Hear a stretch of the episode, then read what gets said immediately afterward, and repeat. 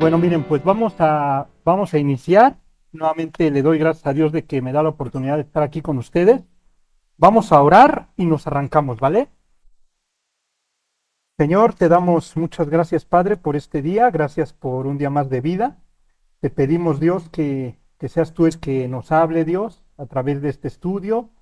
Que no salgamos igual de como llegamos, Dios. Tú sigue transformándonos y que lo que vayamos a ver el día de hoy lo podamos apropiar y aplicar a nuestra vida. Te lo pedimos en nombre de Jesús. Amén.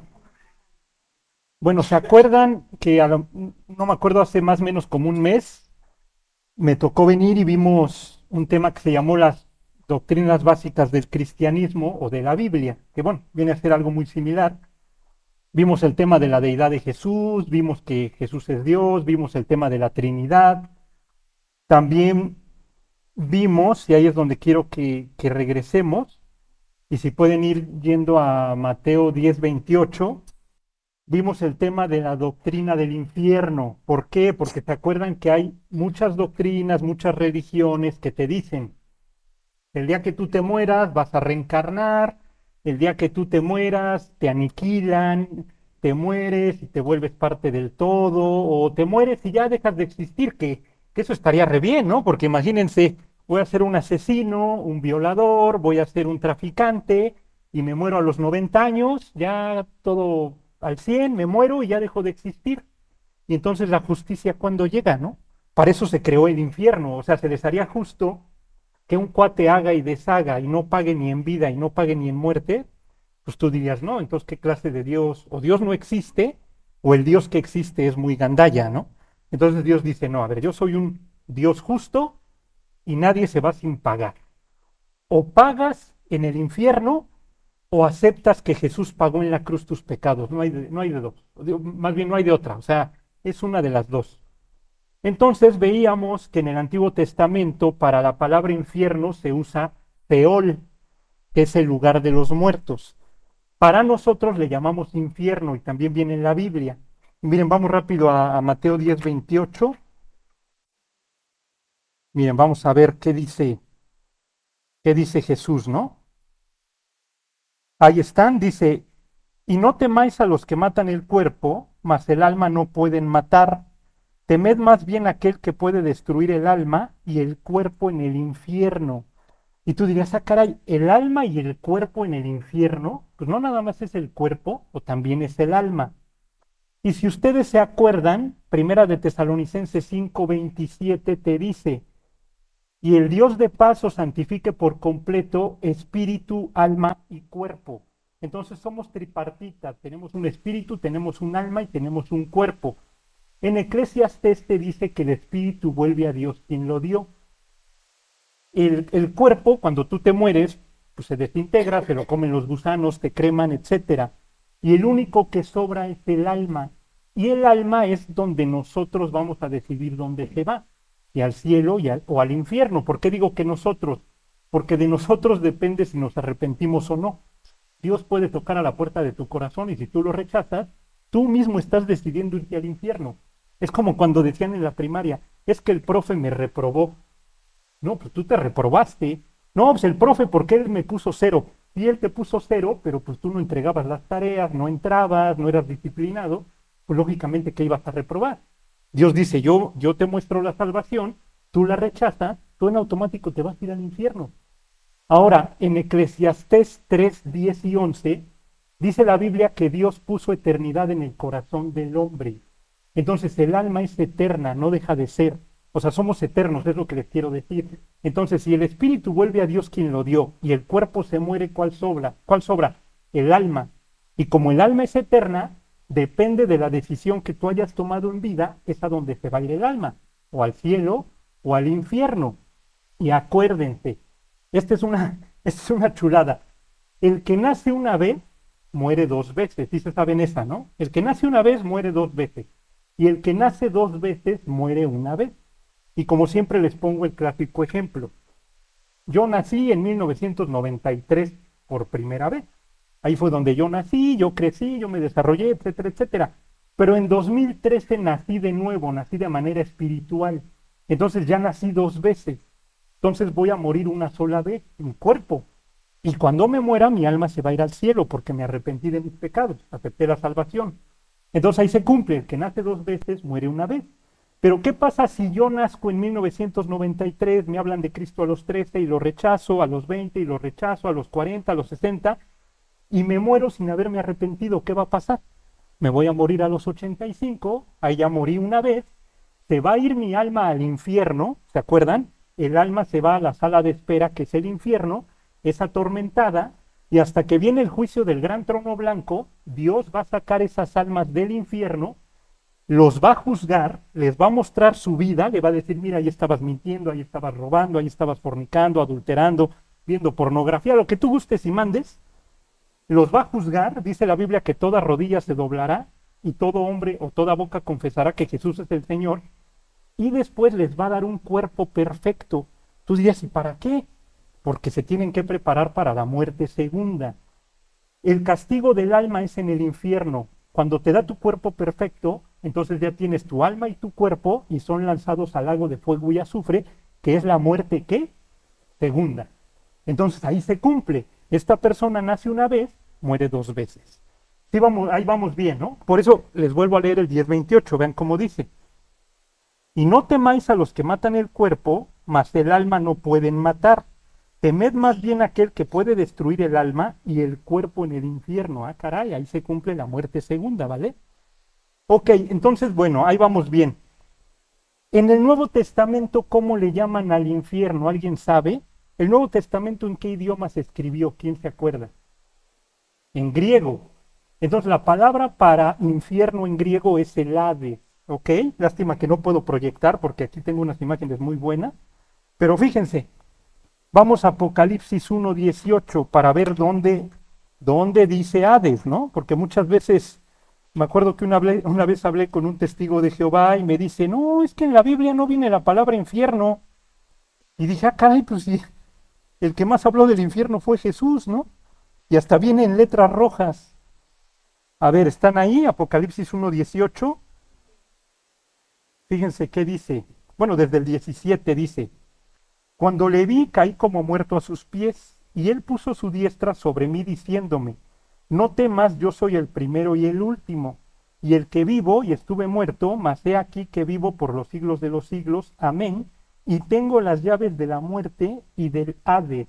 Entonces ahí está, ¿no? Cuando te digan, a ver, ¿dónde, cuál Hades, no? ¿Cuál griego y cuál hebreo y cuál infierno? Aquí dice, Apocalipsis 1.18 lo dice.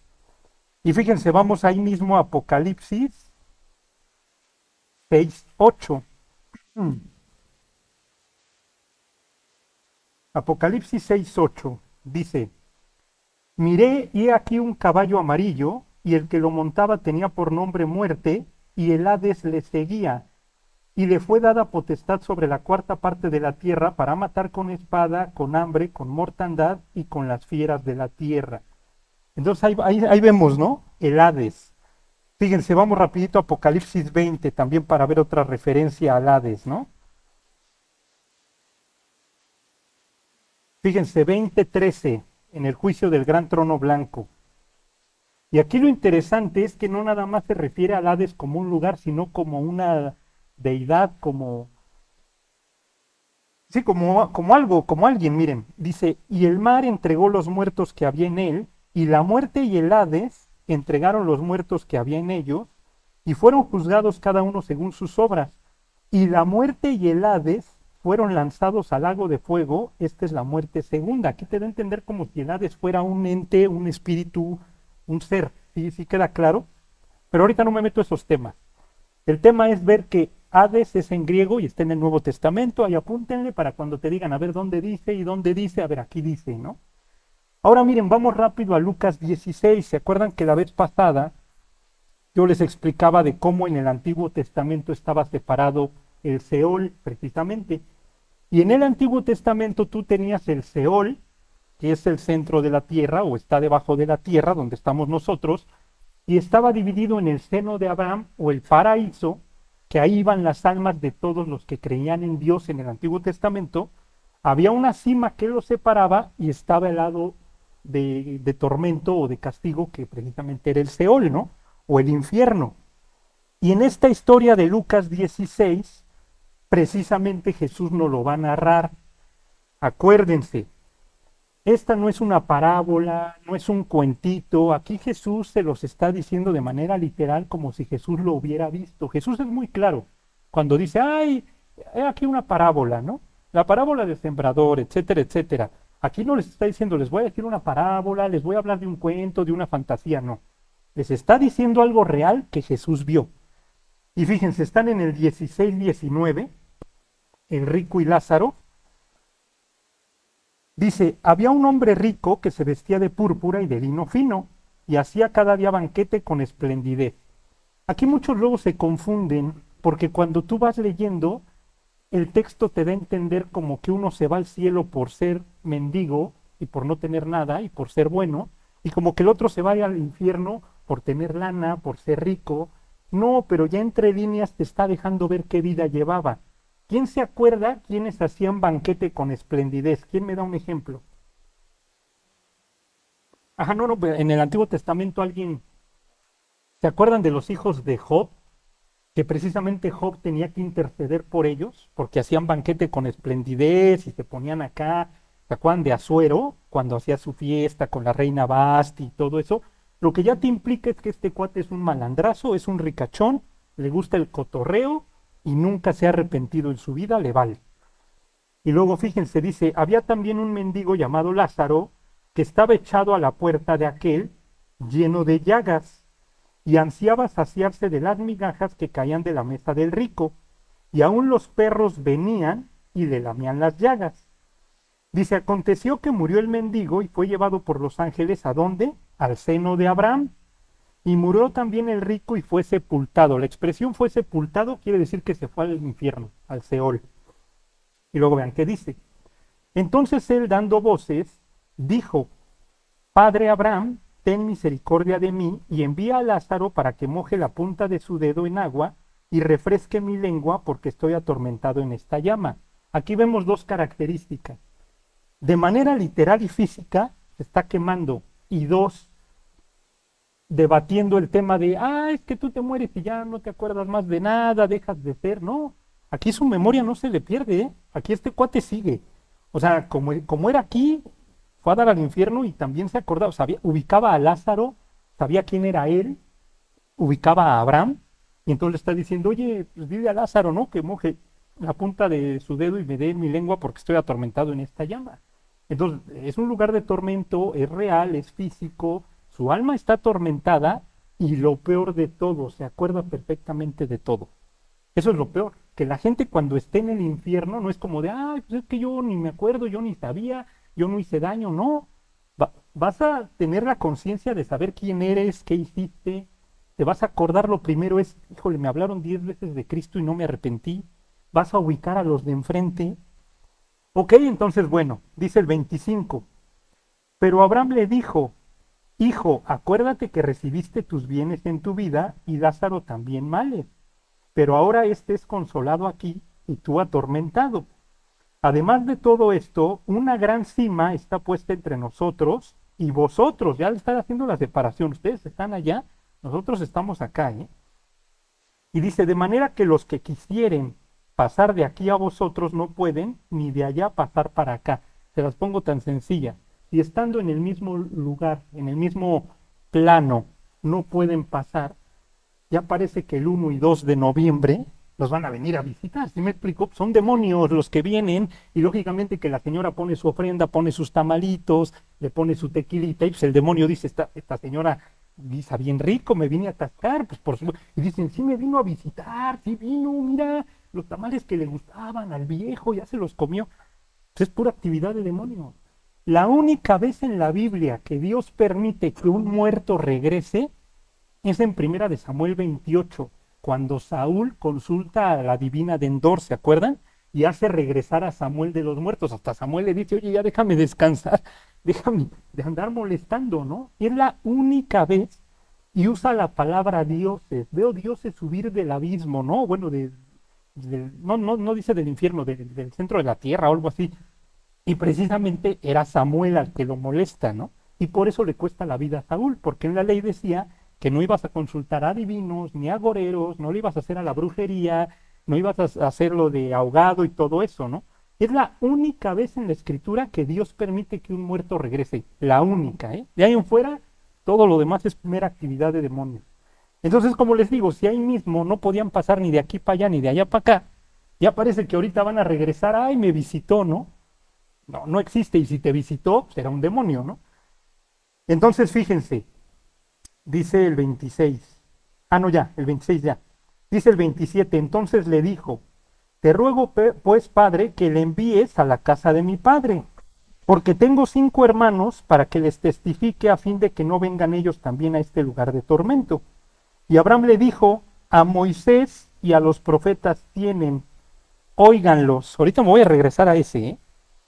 Él entonces dijo, no, padre Abraham, pero si alguno fuere a ellos de entre los muertos, se arrepentirán. ¿Eso es verdad o eso es mentira?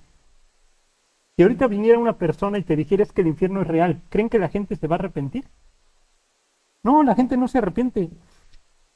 Mas Abraham le dijo, si no oyen a Moisés y a los profetas, tampoco se persuadirán, se persuadirán, aunque alguno se levantare de los muertos.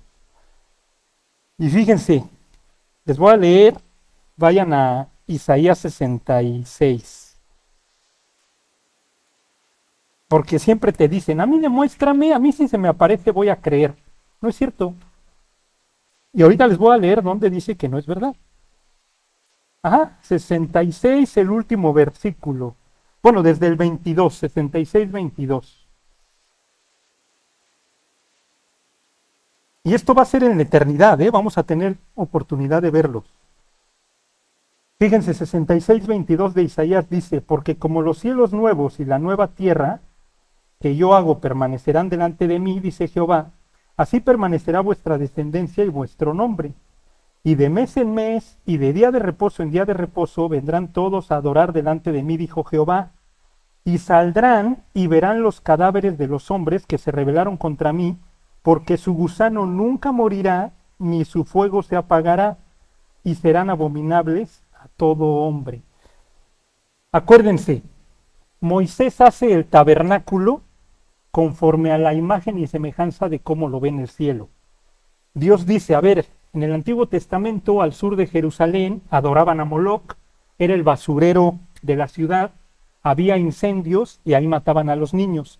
Y si tú eras un judío, podías ir y te asomabas y tú podías ver todo eso.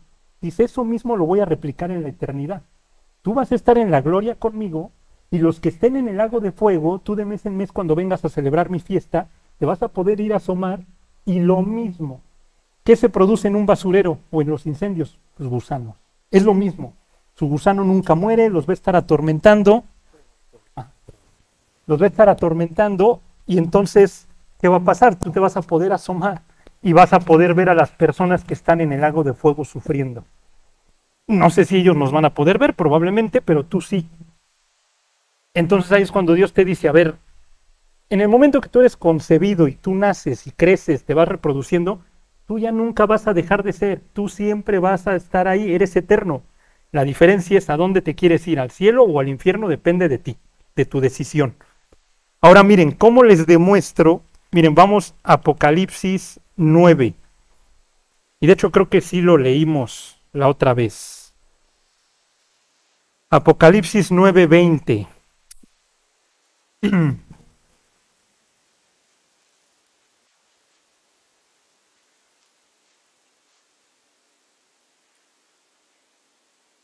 Esto va a ser durante la tribulación, ¿eh? O sea, el ser humano ni aunque se lo esté llevando, no se arrepiente. Fíjense qué dice. Dice, y los otros hombres que no fueron muertos con estas plagas, ni aun así se arrepintieron de las obras de sus manos, ni dejaron de adorar a los demonios y a las imágenes de oro, de plata, de bronce, de piedra y de madera, las cuales no pueden ver, ni oír, ni andar. Y no se arrepintieron de sus homicidios, ni de sus hechicerías, ni de su fornicación, ni de sus hurtos. Entonces la persona que te dice, no, es que si tú me demuestras, es que si a mí se me aparece, es que si regresara de los muertos, es que a mí demuéstrame. Dios dice, si en la tribulación que se van a estar muriendo, que va a haber plagas, va a haber trompetas, va a llover fuego, granizo, esto, lo otro, Aquí, aquí la misma palabra te dice, o una de dos, o Dios es mentiroso, o si se cumple. Y si está escrito, quiere decir que los seres humanos, ni aunque se los esté llevando el tren, se quieren arrepentir. Ese es el problema del ser humano realmente, ¿vale? Entonces, miren, vamos a, vamos a continuar. Me regreso rapidito a, Lucas, nada más para hacerles un, un comentario ahí interesante, porque acuérdense, ¿se acuerdan de los poderosísimos remes? ¿Se acuerdan qué son los remes? Las pistas. Tú dices una palabra, Nicodemo es necesario nacer del agua y del espíritu. En automático Nicodemo ya sabía, me está citando Ezequiel 36 del 25 al 27. Esparciré sobre vosotros agua limpia y seréis limpiados de todas vuestras inmundicias y de todos vuestros ídolos os limpiaré. pondré un corazón nuevo, quitaré su corazón de piedra, pondré un corazón de carne, pondré dentro de vosotros mi espíritu y yo haré que andéis en mis estatutos y guardéis mis preceptos y los pongáis por obra. Fue lo que Jesús le citó a Nicodemo en Juan 3. Tienes que nacer del agua y del espíritu, Nicodemo. Y todos decimos, se tiene que bautizar. No, tienes que nacer de nuevo como los de Ezequiel. Los de Ezequiel vienen del cautiverio, vienen de Babilonia, vienen puercos de idolatría, tienen que ser limpiados, tienen que nacer de nuevo. Les tienes que quitar el corazón de piedra, darles un corazón de carne, poner tu espíritu, tu espíritu para que nazcan de nuevo. Ok, así como Jesús le dijo a Nicodemo eso, les vuelvo a leer aquí el 16, 16, 29. Dice, y Abraham le dijo, a Moisés y a los profetas tienen, Lucas, Lucas 16, 29. A Moisés y a los profetas tienen, óiganlos. Ah, caray, tú dices, ok, óiganlos. Vayan a Deuteronomio. Deuteronomio 28, déjenme nada más no me acuerdo si es 28 18. Denme un segundo. Deuteronomio 18. Le dijo a Moisés y a los profetas tienen, óiganlos. ¿Ok? ¿Qué dice Deuteronomio 18, 15? Esto se lo está diciendo Dios a Moisés, ¿no? Dice, profeta de en medio de ti, de tus hermanos como yo, te levantará Jehová tu Dios. ¿Qué dice? A él oiréis. Ok, ahí vamos bien. Dice el 18, 18. Profeta les levantaré de en medio de sus hermanos como tú, y pondré mis palabras en su boca, y él les hablará todo lo que yo le mandare. Mas a cualquiera que no oyere mis palabras que él hablare, en mi nombre yo le pediré cuenta. Aquí de quién creen, de quién creen que está hablando Moisés. Llega Moisés con su pueblo y les dice, profeta como yo les va a levantar Jehová. A él lo tienen que oír. Ah, ¿De quién está hablando ahí? De Jesús. Y sabemos que Jesús es Dios, sabemos que Jesús es el Hijo de Dios y es el Mesías, pero también tenía que iniciar su ministerio cumpliéndolo como un profeta. Por eso, y, lástima que no les traigo las imágenes para hacerlo más, este, más visual, por eso es que Jesús sigue ciertos protocolos. Jesús, ¿cómo inicia su ministerio? Llega con Juan el Bautista y se bautiza. Moisés, ¿alguien se acuerda cómo se llama Moisés? ¿Cómo, ¿Qué significa Moisés? Perdón. El sacado de las aguas. ¿Se acuerdan? Porque de las aguas te saqué, le pusieron Moshe. ¿Y se acuerdan qué significan las aguas en la Biblia? el caos. Entonces Moisés está saliendo del caos. Lo adopta Jocabed, hija de Faraón, ¿ok? Entonces lo sacan de las aguas y después de ahí, ¿qué es lo que hace Moisés? Se tiene que encontrar con Dios, Éxodo 3, en una zarza ardiendo. Y Dios le habla de en medio de la zarza, ¿ok? Y lo comisiona. Y de ahí lo manda que rescate a los judíos. Cuando rescata a los judíos, ¿qué es lo que sigue? ¿A dónde se los lleva? Se los lleva al desierto, 40 años. Ahí vamos bien, se los lleva 40 años, está con ellos, los pule, les predica.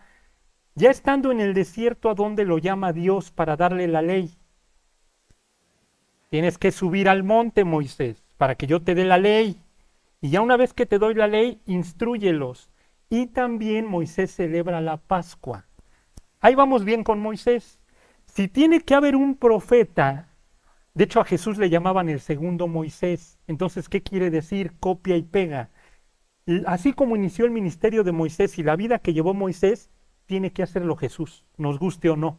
Entonces, cuando tú vas viendo el ministerio de Jesús cómo inicia, lo primero que hace es se bautiza, porque tiene que ejemplificar lo mismo que Moisés. Lo sumerge Juan el Bautista y es sacado de las aguas Jesús. Ahí ya cumple la primera.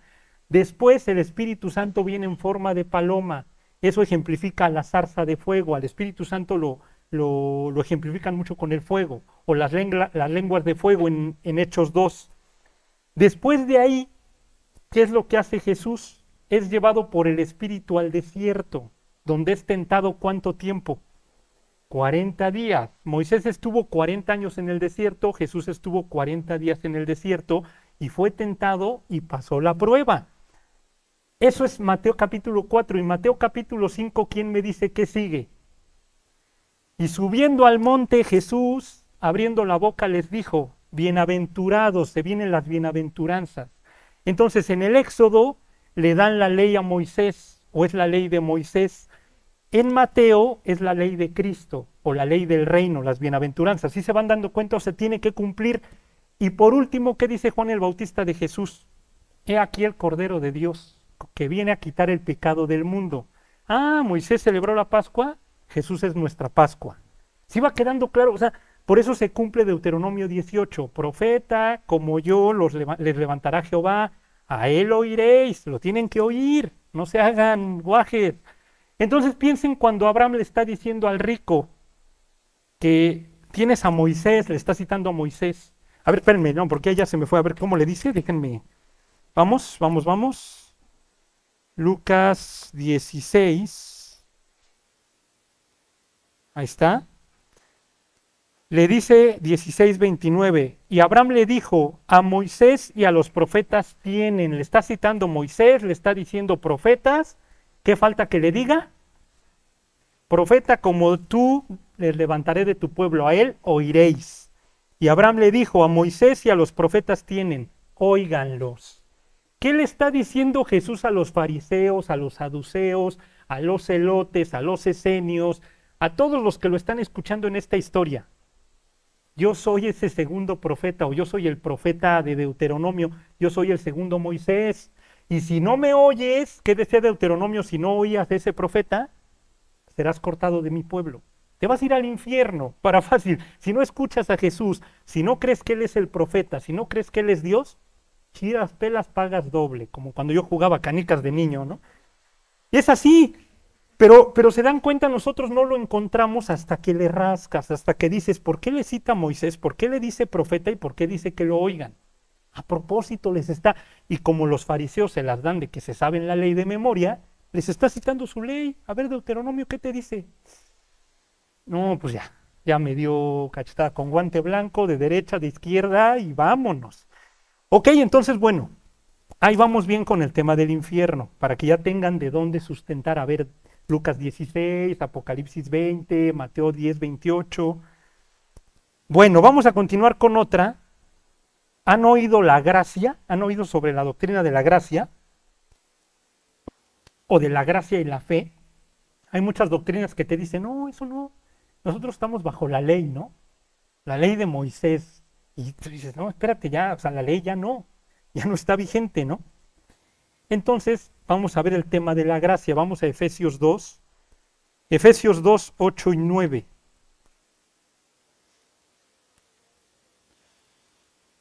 Ok. Y ahorita les voy a demostrar cómo incluso en el Antiguo Testamento la ley tampoco tenía nada que ver. O sea, cuando quieran, ¿cómo les diré? Cuando, cuando quieran demostrarle a alguien, o si hablan con un judío, como ustedes gusten y manden, y le quieran decir, ni, estando en la ley vivían bajo la ley. Ahorita les doy el versículo. Bueno, más bien ahorita les explico. ¿Qué dice Efesios 2 del 8 al 9 que se lo saben de memoria? Dice, porque por gracia, ¿alguien sabe qué es la gracia? ¿Eh? La gracia es el favor inmerecido de Dios.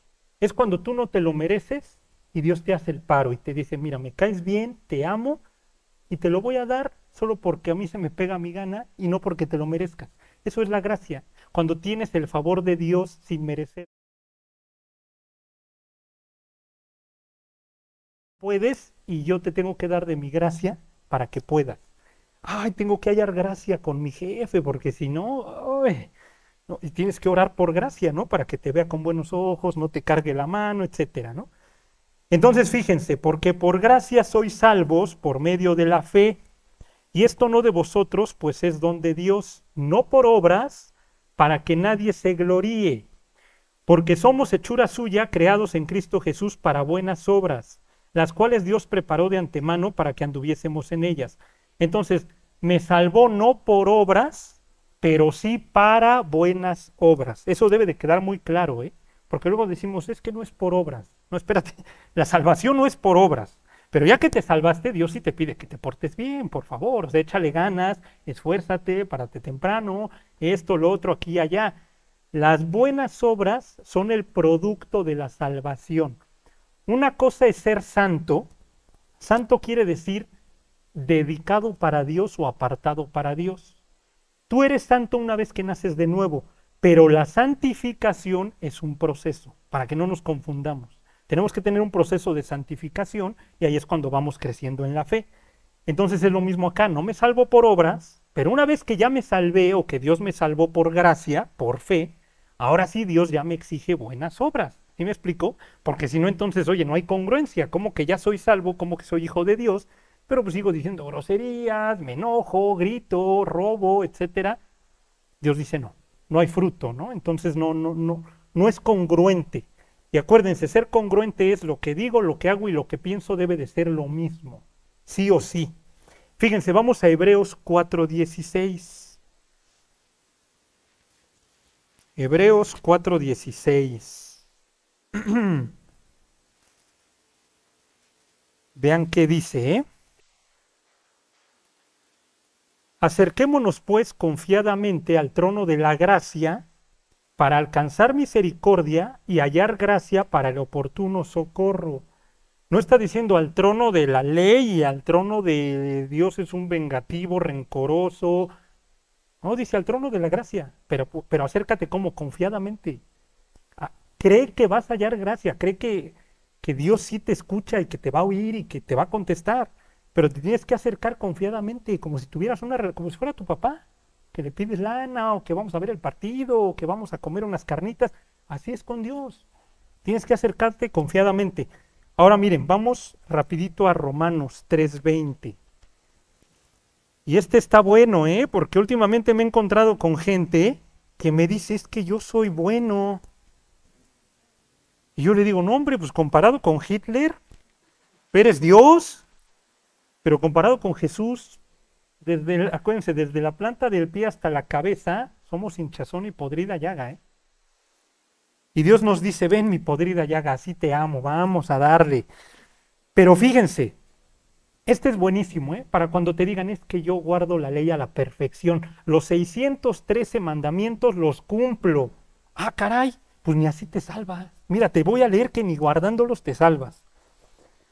Fíjense, 320 Dice, ya que por las obras de la ley ningún ser humano será justificado delante de él, porque por medio de la ley es el conocimiento del pecado.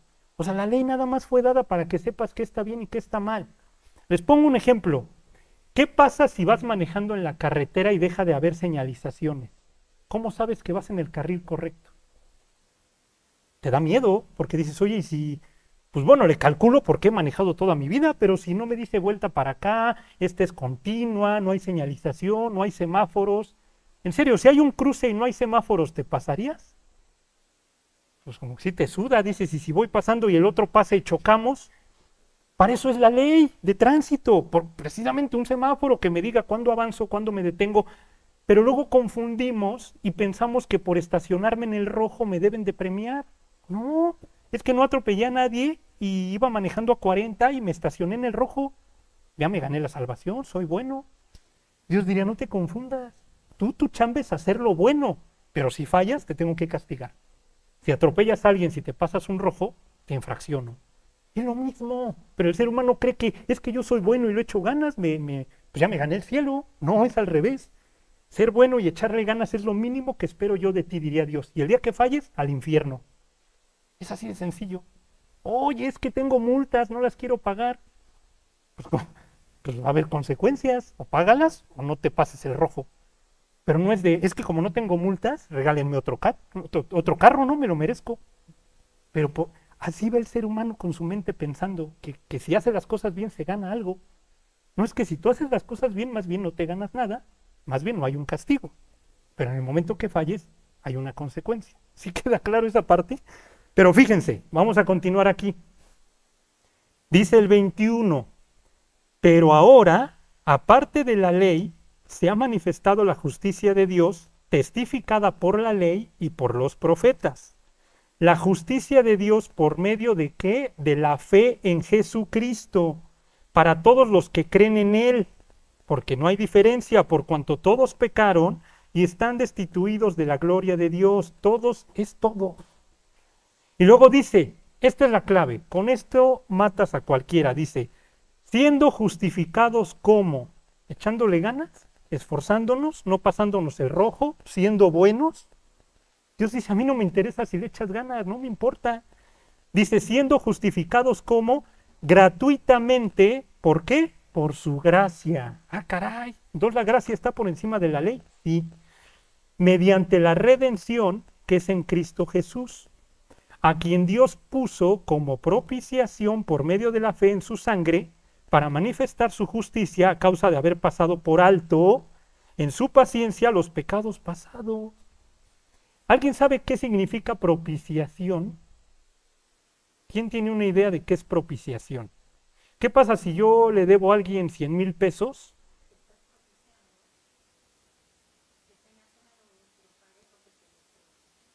Ok, ahí voy. ¿Qué pasa si yo le debo a alguien 100 mil pesos y le digo, oye, este, pues cóbrate, ¿no? Con un vasito de agua. ¿Qué me diría esa persona? No, espérame, no es propicio a la deuda, ¿no? Oye, no lo vale, no lo equivale, espérame, un vaso de agua no vale 100 mil pesos. Propiciación, aparte de eso, de que tiene que ser un pago, un costo que equivalga a tu deuda, aparte de todo eso, también quiere decir aplacar. Y aplacar, piensen en Dios, aplacar la ira de Dios. ¿Se acuerdan del tabernáculo? Miren, vamos rapidito a Éxodo. Por eso está buenísima. Vamos a Éxodo 26. Por eso luego cuando leemos lo del tabernáculo no nos hace sentido y a nosotros nos vale y decimos, no, de púrpura, de carmesí, ay, no, qué flojera. Y a mí qué me importa los panes de la, de la proposición y el incienso y el, y el candelero de oro. Tú dices, a mí qué me interesa, ¿no? Pues yo ya no, aquí no hay templo. Y Dios diría, ráscale Fíjense, están en el 26, 33. Fíjense, ¿eh? Dice, y pondrás el velo debajo de los corchetes y meterás allí, del velo adentro, el arca del testimonio, y aquel velo os hará separación entre el lugar santo y el santísimo. Pondrás el propiciatorio sobre el arca del testimonio en el lugar santísimo y pondrás la mesa fuera del velo y el candelero enfrente de la mesa al lado sur del tabernáculo y pondrás la mesa al lado del norte. ¿Quién me dice qué había en el arca del pacto o de la alianza? Había tres cosas allá adentro. ¿Quién se acuerda?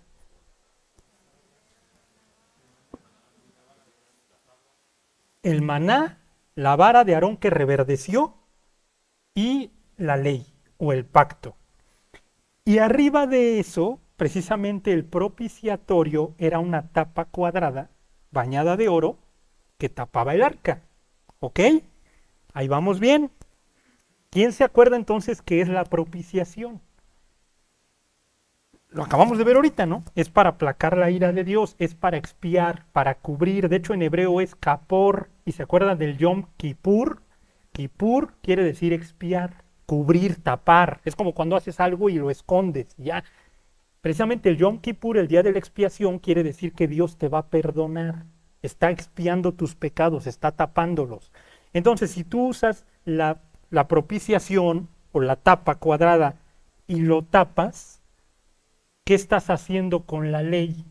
¿La ley en dónde está? Se está cubriendo, la ley está dentro, la ley está abajo y la tabla de la propiciación está por encima. Y ahorita les termino de decir, vamos rapidito a Deuteronomio 23. Ahorita les termino, ¿eh? para que les haga sentido. ¿Quién se acuerda Ruth qué nacionalidad tenía? Ruth era moabita. Si tú hubieras estado a las puertas de la ciudad y llega Noemí con Ruth, ¿la dejas pasar? ¿Por qué no? ¿Y dónde dice que el extranjero no? ¿O por qué no? Nada más por ser extranjero, o porque adoran a Quemos, o, o es un dios gacho que excluye a los gentiles, o por qué no. ¿Quién sí la dejaría pasar a Ruth? Estás en el Antiguo Testamento, vives bajo la ley, te está llevando el tren por no guardar la ley y te llega Noemí con una extranjera que la ley te dice que no la dejes pasar. ¿La dejas pasar o no? Pues no, o sí. ¿Y Ruth sí pasó? ¿Y entonces por qué pasó?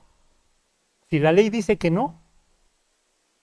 O sea, entonces, ¿cómo? ¿Sí se, se vale violar la ley o no? Bueno, a ver, vamos a ver. Deuteronomio 23 dice, no entrará en la congregación de Jehová el que tenga magullados los testigos o amputado su miembro viril no entrará bastardo en la congregación de Jehová, ni hasta la décima generación no entrarán en la congregación de Jehová. Ahí también va una enseñanza, ahorita voy para allá. No entrará amonita ni moabita en la congregación de Jehová, ni hasta la décima generación de ellos no entrarán en la congregación de Jehová para siempre. No nada más hasta la décima, ¿eh? Con el bastardo sí, hasta la décima. Ya la onceava podía entrar. Pero la amonita y moabita, no, ¿eh? Y la del millón sería, ¿y por qué Ruth sí entra? A ver, vamos a ver. Vamos rápido a, a Ruth. Y acuérdense, para que no nos confundamos, para cuando hablen con el judío, con el que, ay, es que la ley está vigente y tenemos que guardar y el rollo, decirle siempre fue por gracia. ¿eh? Vivías bajo la ley, pero te salvabas por gracia como en el Nuevo Testamento, vives bajo la gracia y te salvas por gracia. Y desde el Antiguo Testamento Dios rompía su ley. ¿Me explico? Fíjense, de este, yo, Ruth 1.16. ¿Qué fue lo que vio Dios en Ruth? ¿Se acuerdan que Noemí le dice, ya regresense con sus dioses, ¿no? Yo ya, ¿a poco tengo más hijos? ¿Se van a esperar a que tenga otro hijo para que se los dé, para que se casen? No, pues no. ¿Y qué dice Ruth? No me ruegues que te deje y me aparte de ti, porque a donde quiera que tú fueres, iré yo, y donde quiera que vivieres, viviré. Tu pueblo será mi pueblo, y tu Dios mi Dios. Donde tú murieres, moriré yo, y allí seré sepultada. Así me haga Jehová, y aún me añada, que solo la muerte hará separación entre nosotras dos. Acuérdense que existe la conversión ritual. Nosotros nos convertimos diferente a los del Antiguo Testamento. A ti llegan, te dan las cinco verdades, ¿quieres orar? Sí, oras y ya te salvas. Sencillo. Pero en el Antiguo Testamento no. En el Antiguo Testamento tenía que ser una conversión de corazón. Ellos le llamaban shub o shubá, que quiere decir dar una vuelta de 180 grados. Arrepiéntete, vuélvete de tus malos caminos. Entonces tú eres moabita, te tienes que arrepentir, tienes que dejar a Quemos, te tienes que abrazar del Dios verdadero y con todo eso te dejo que entres y ya no vas a ser moabita, ahora vas a ser israelita y de tu vientre va a venir el Mesías. Entonces, ¿qué podemos entender con esta lección de Ruth? Dios diciendo, a mí no me interesa que yo dije en Deuteronomio 23 que no entrará. Si yo veo que el corazón de ella está arrepentido y me abraza y se abraza a mi pacto y a mi ley y me adora, yo ya la vi tan resuelta que para mí ella ya se convirtió. Entonces hago a un lado mi ley y la gracia siempre va a estar por encima de la ley. Por eso regresando al tema del arca de la alianza, La propiciación siempre va a estar por encima de la ley. La ley está abajo, está dentro del arca y la propiciación la cubre. Desde ahí Dios les está mandando el mensaje, no, no se me confundan, nunca se han salvado guardando la ley, se las di simplemente para que supieran el pecado, que sí y que no, pero siempre te ha salvado por gracia. Esa es la idea. Piensen en Jonás. Jonás Ve y predica a Nínive el mensaje que yo te diré. Diles que de aquí a 40 días, y ahí viene la condición, si no se arrepienten, los voy a destruir. ¿Y qué pasa con los ninivitas? Desde las bestias hasta el más grande, niños todos, en ceniza, en silicio, se arrepintieron y Dios se arrepintió del mal que les iba a hacer y no los destruye. Cuando te digan, oye, ¿dónde ¿Dónde? Muéstrame un capítulo, un versículo donde Dios no cumpla lo que dice. Ahí está Jonás, ahí está Ruth. Y lo más interesante con, con David. ¿Por qué? Arriba de Deuteronomio 23 lo que leímos dice que no entrará bastardo hasta la décima generación. ¿Alguien se acuerda quién es Fares? ¿Se acuerdan de la historia de Génesis 38? No, Génesis 39, Judá y Tamar. ¿Se acuerdan de esa historia? Del producto de Judá y Tamar, ¿quién nace? Nace Fares. ¿Y Fares qué sería? Un bastardo. ¿Y quién, quién creen que es la décima generación de Fares? David. Tú vas contando las generaciones de la tribu de Judá, David viene de Judá. Tú vas contando las generaciones desde Judá, Fares, Esrón, Salmón y todos esos. Obed, Boz, y de todos esos la décima es David. Y la ley también dice que no entrará bastardo hasta la décima generación. Entonces David, ¿qué hace ahí en el pueblo? No podría, y mucho menos ser rey. Entonces sí se van dando cuenta cómo Dios a propósito te dice, sí te puse mi ley y yo cuando quiero la voy rompiendo, para demostrarte que no te riges bajo ella, que la ley no te salva y la gracia y la fe siempre va a estar por encima de ella. ¿Sí va quedando claro esa parte? Entonces, para cuando les pregunten, a ver, demuéstrame que en el Antiguo Testamento también era por fe y por gracia. Ahí está Ruth, ahí está David, ahí está lo de Deuteronomio, ahí está el tabernáculo, la, propiciación está por encima de la ley. La gracia siempre va a estar por encima de la ley. Ok, miren, vamos a 2 de Corintios 12, 9.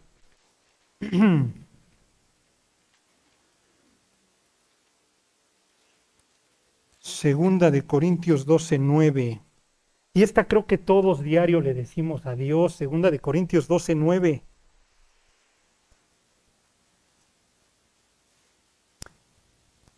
Les leo desde el 12.7, aquí está Pablo, ¿eh? Y acuérdense que Pablo era irreprensible, ¿eh?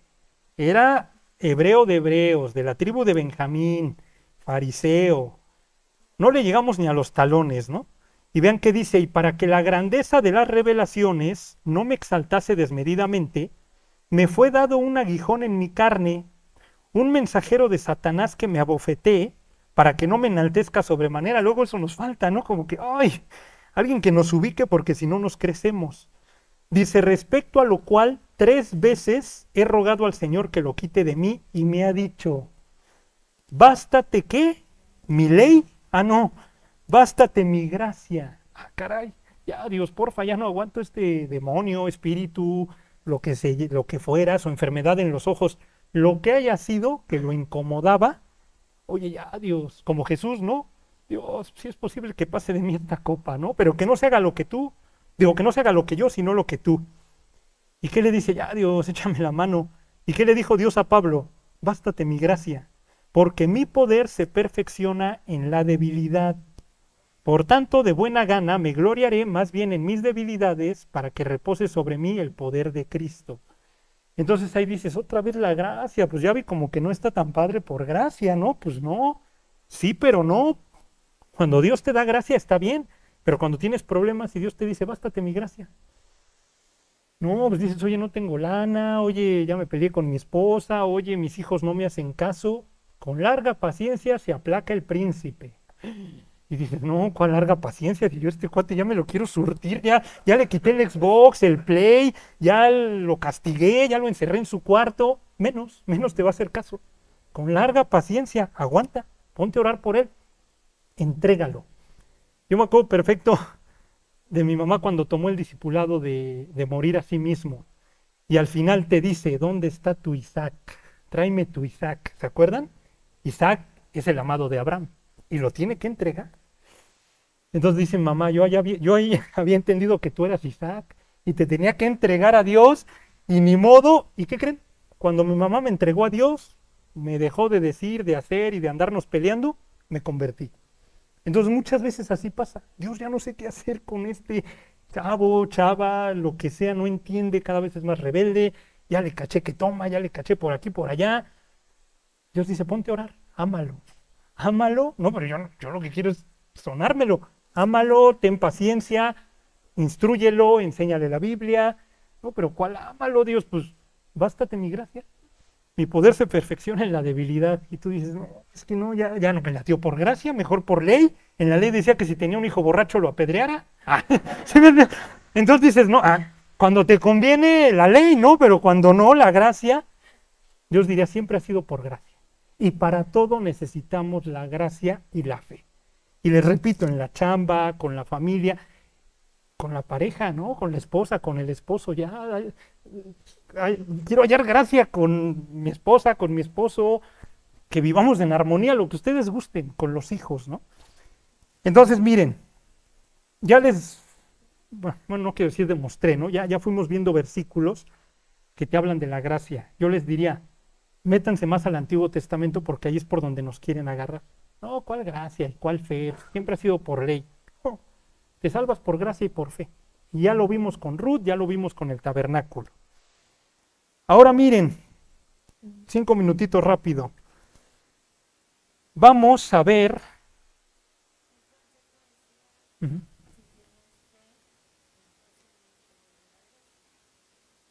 Exactamente, exactamente. Es correcto, sí. Sin fe es imposible agradar a Dios. Entonces, si no tienes fe, pues no va a haber gracia. Exactamente. Otra muy, muy, muy buena. ¿Qué pasa cuando te dicen, es que yo no creo en la Biblia? La Biblia está alterada. ¿Y tú dónde? A ver, demuéstrame que la Biblia es la palabra de Dios. ¿Cómo le demuestras que la Biblia es la palabra de Dios? ¿Quién me podría decir? Hay una sola forma para demostrar que la Biblia es la palabra de Dios. ¿Qué me dirían? Si yo ahorita me les pongo loco y a ver cuál, no es cierto, ni soy cristiano, y a ver, órale, a ver, díganme. ¿Cómo me demuestran que la Biblia es la palabra de Dios? Alterada, ¿no? ¿Cuál? ¿Quién? Exactamente. Ni, ni el Nos Tardamos, ni nadie de esos. La Biblia es el único libro que se cumplen las profecías con nombre y apellido. Y la profecía más exacta de la escritura ni siquiera va dirigida a Jesús, porque luego por ahí te atacan. No, pues sí, pues es que está manipulada pues, para que se cumpla lo de Jesús. Yo siempre les digo, a ver, si los mismos judíos hubieran alterado la Biblia, ¿por qué van a alterar un libro en el cual no van a creer luego en su Mesías que alteraron? O sea, ellos alteraron todas las profecías para que llegara el Mesías. Las alteraron, llega el Mesías y lo rechazan. No tiene sentido. O sea, ellos mismos se meten el balazo en el pie. O sea, de entrada no la pudieron haber alterado. Ok, entonces efectivamente con las profecías, ¿alguien sabe cuál es esa profecía, la más exacta de toda la escritura? Porque también te van a decir, pues sí, claro, pues es que tú crees en tu Biblia, pues sí, pues si dice una profecía alterada que va a cumplir si se cumple, pues sí lo alteraron. Con la historia. Ya cuando dices, oye, la Biblia cuadra con, con los libros históricos, ya, o sea, ahí sí ya no hay manera, o también alteraron el libro de hace dos mil, tres mil años. Vamos a Isaías 45, esa es la profecía más exacta de todas. Y les repito, ¿eh? No va dirigida a Jesús. ¿Qué pasa si yo hoy les digo, mañana va a llover a las 10 de la noche y empieza a llover a las 10 de la noche? ¿Qué dirían? Hable a ti, ¿no? Pero ¿qué pasa si luego les digo, y pasado mañana va a pasar esto y pasa, y, luego el otro día y pasa y pasa y pasa, ¿qué van a decir? Este es mago, brujo, loco, pero lo que él dice se cumple, entonces quiere decir que lo que él dice es verdad. Es lo mismo. Y fíjense, Isaías fue escrito en el año 700 antes de Cristo. Y vean qué dice Isaías 44, 27. Dice, que dice de las profundidades secaos y tus ríos hacer secar, que dice de Ciro, ¿alguien sabe quién es Ciro históricamente? Ciro el Grande, Ciro el Persa, ¿saben en qué año nació? Según la historia, ¿eh? no me estoy yendo a la Biblia, históricamente fue un personaje real, existió, muchos lo conocen, ¿saben en qué año nació más o menos? ¿Saben en qué año gobernaban los persas? En el 500. Isaías fue escrito 200 años antes, ¿eh? Y dice que dice de Ciro, es mi pastor y cumplirá todo lo que yo quiero. Al decir a Jerusalén serás edificada y al templo serás fundado. Dice el 45.1.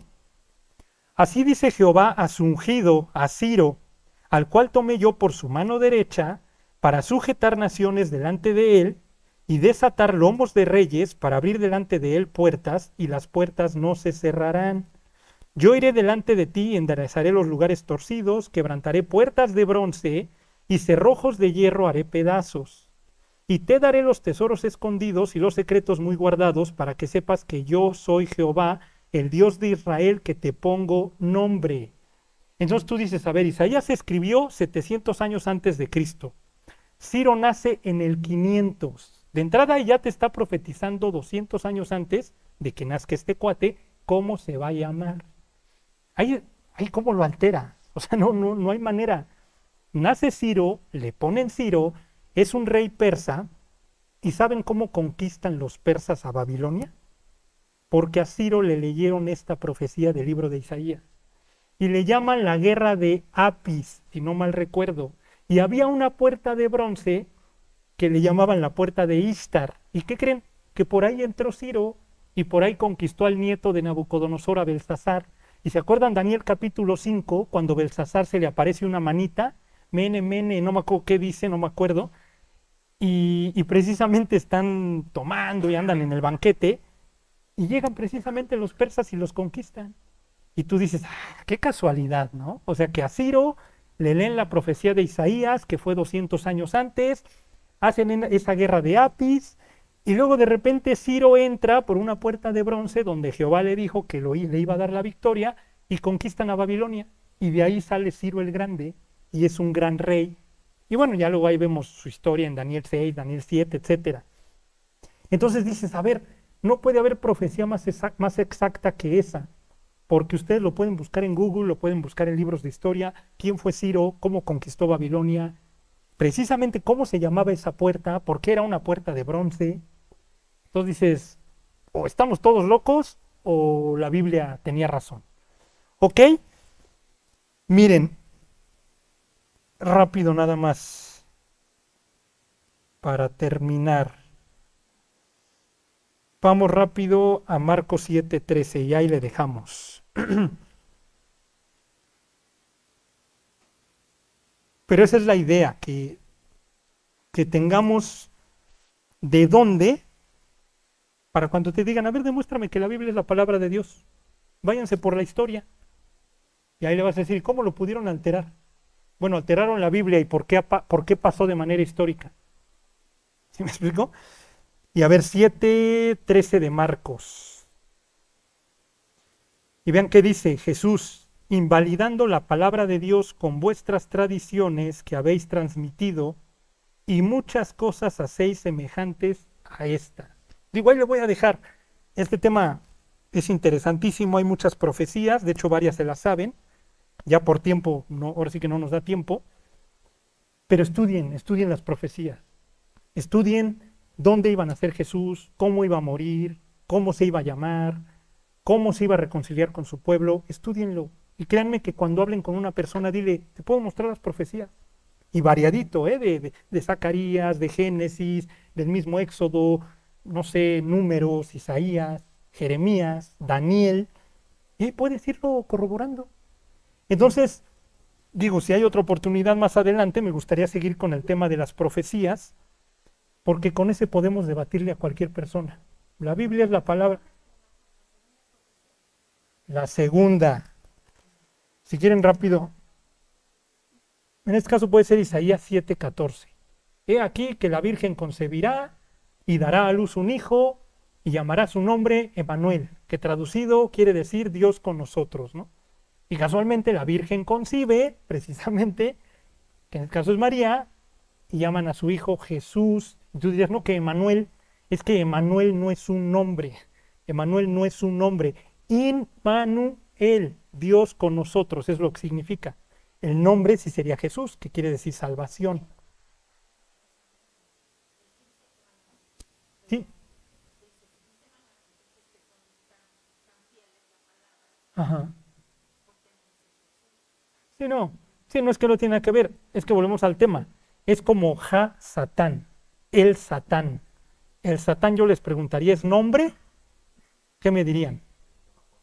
Satán es nombre porque Satanás significa adversario. Ja Satán quiere decir el adversario. Entonces, si va a pelear el Canelo con el Mayweather y Canelo dice Ja Satán, ¿qué le está diciendo? Eres mi adversario, te tengo que derrotar. No, es que Satán es un nombre. Bueno, sí, depende del contexto. Es lo mismo acá. Emanuel, para nosotros, tú le pones a un niño Emanuel. El hebreo te diría, el judío te diría, no, es que eso no es un nombre para nosotros. Yo simplemente te quise decir que Dios con nosotros, que van a ser Dios, y su nombre va a ser Jesús. ¿Vale? Pero bueno, por decir Isaías 53, también lo tenemos todo el capítulo de Isaías 53. ¿Se acuerdan? Isaías 53, 10. Con todo esto, Dios quiso sujetarlo, quebrantándolo, perdónenme, quebrantarlo, sujetándole a padecimiento, ¿no? Y luego dice que iba a resucitar. Les repito, ahorita me, me podría ir, pero mejor, si hay otra oportunidad, le seguimos, nos vamos despacio, vamos viendo las profecías y cómo se van cumpliendo. Y si no, ahorita se acercan, les paso las diapositivas, las tengo en diapositiva y se las comparto ya para que las vayan estudiando. ¿Vale?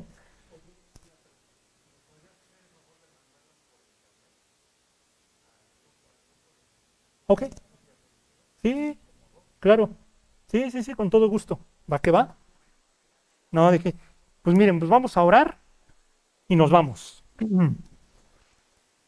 Señor, te queremos dar gracias, Padre, por, por tu palabra, porque sabemos que, que es la verdad absoluta, Dios, que no puede ser quebrantada. Como tú dijiste, ni una jota ni una tilde van a ser, bueno, van a pasar hasta que todo acontezca, Dios comprendemos que a, través de las profecías, Dios, que a través de, de tu palabra, Señor, tú nos demuestras que eres real, Dios, que tú existes, Dios, y que tu Hijo vino a pagar el infierno que merecíamos, Señor.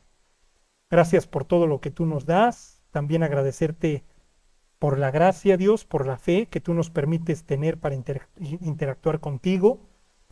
Llévanos a hacer un testimonio, Dios, Llévanos a ser personas congruentes, templadas, Dios, que no nos gane, Señor, que no nos gane la ira, Dios, que no nos gane el enojo, Señor.